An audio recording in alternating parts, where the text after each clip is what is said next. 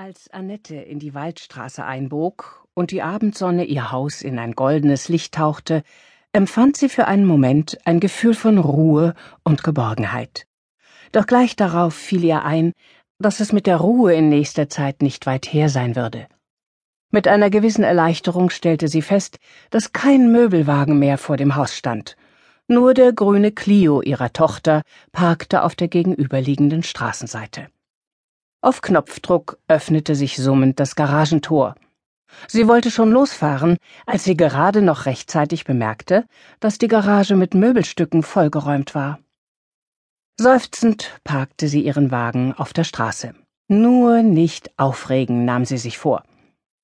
Als sie aber ihre Tochter Monika in der Küche seelenruhig Gemüse schnipseln sah, konnte sie sich die Frage, wann denn das Möbellager in ihrer Garage wieder geräumt werde, doch nicht verkneifen. Das stört doch nicht, antwortete Monika unbekümmert und schüttete die gehackten Zwiebeln ins heiße Fett. Das kann man so nicht sagen, brummte Annette und verzog sich in das obere Stockwerk, das ihr alleiniges Reich bleiben sollte.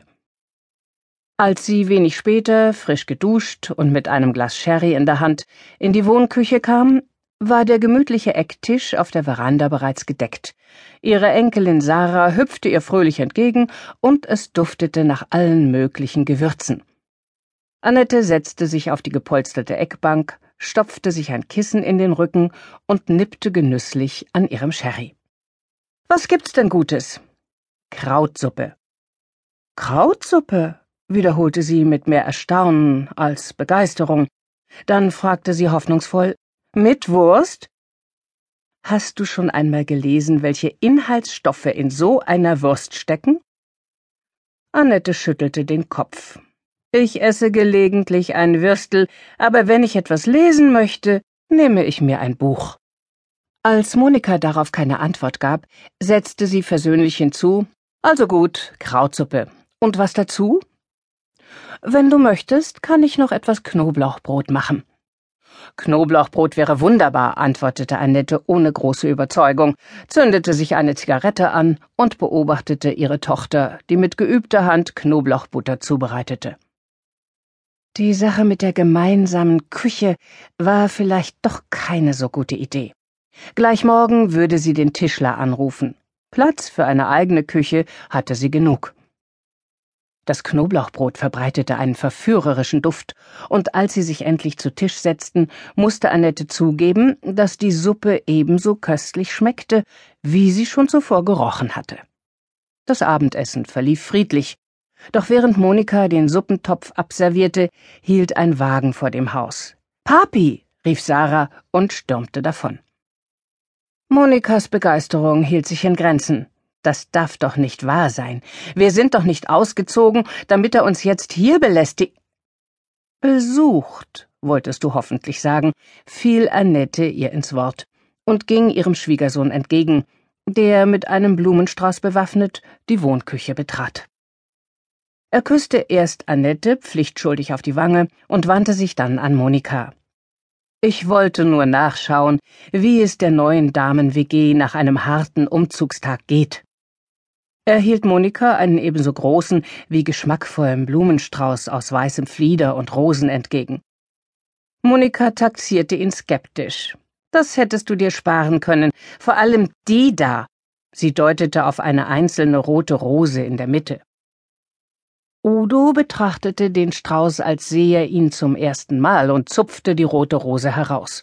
Entschuldigung, die ist natürlich für meine Schwiegermama. Er überreichte die Blume Annette mit einer leichten Verbeugung. Dachte ich mir's doch, lachte Annette und ging kopfschüttelnd davon, um zwei Vasen zu holen.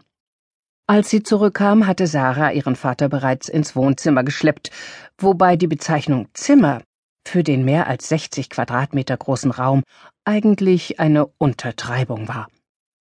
Annette ließ sich in die edle Garnitur aus cognacfarbenem Leder sinken und fragte Udo, ob er vielleicht etwas Krautsuppe wollte. Ich habe leider schon gegessen. Udo zwinkerte verschwörerisch, aber ein Bier wäre fantastisch. Gut, da trinke ich auch ein Glas mit. Sie holte zwei Gläser aus dem Schrank und ging Richtung Küche, um das Bier zu holen. Im Eiskasten findest du nur Milch, Apfelsaft und Mineralwasser, rief ihr Monika nach, die eben ins Wohnzimmer gekommen war. Das andere Zeug habe ich in den Keller getragen. Annette machte auf dem Absatz kehrt. Dann solltest du das andere Zeug schnell wieder aus dem Keller holen. Monika funkelte ihre Mutter böse an, und Sarah rief eilig Ich gehe in den Keller. Darf ich mir eine Cola mitnehmen? Klar, antwortete Annette, ohne nachzudenken, und erntete dafür einen Kuss von Sarah und einen ärgerlichen Blick von Monika. Du weißt, dass Sarah dieses künstliche Zeug nicht trinken soll, also bitte, halte dich daran. Reg dich nicht auf. Du hast als Kind auch gelegentlich Cola getrunken, und ich kann nicht erkennen, dass es dir geschadet hat. Monika war wütend. Annette erkannte das an dem Funkeln ihrer Augen. Und wie immer, wenn Monika wütend war, holte sie zum Rundumschlag aus. Damit das ein für alle Mal klar ist. Sarah ist meine Tochter, und ich will nicht, dass sie Cola trinkt. Ich will nicht, dass du in ihrer Gegenwart rauchst und Alkohol trinkst, und schon gar nicht will ich, dabei wandte sie sich an Udo, dass du hier herumhängst. Dafür bin ich nämlich nicht ausgezogen. Sie eilte zur Tür, machte aber noch einmal Halt, kam zurück und zischte Udo an. Wenn du schon hier auftauchst und mir ebenso sinnlose wie sündteure Blumensträuße bringst, solltest du vielleicht daran denken, dass auch du eine Tochter hast. Wenn ich Sarah Süßigkeiten bringe, geht das Theater ja erst richtig los. Vielleicht könntest du einmal darüber nachdenken, ihr etwas anderes zu schenken als ungesunde Süßigkeiten, fauchte Monika. Was denn? fauchte Udo zurück. Soll ich ihr rote Rüben bringen? Wie wär's mit Obst? Kaufst du doch schon kiloweise. Genauso gut könnte ich auch braunen Zucker oder eine Ingwerwurzel bringen. Worüber würde sie sich mehr freuen? Du bist eingebildet und selbstgerecht. Mit dieser nicht ganz schlüssigen Antwort verließ Monika endgültig das Wohnzimmer, und die Tür fiel mit einem lauten Knall hinter ihr ins Schloss.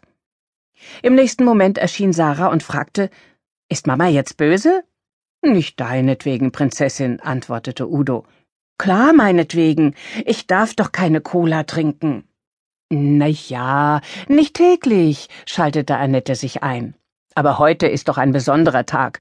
Also geh und hol dir ein Glas. Wir wollen auf euren Einzug anstoßen.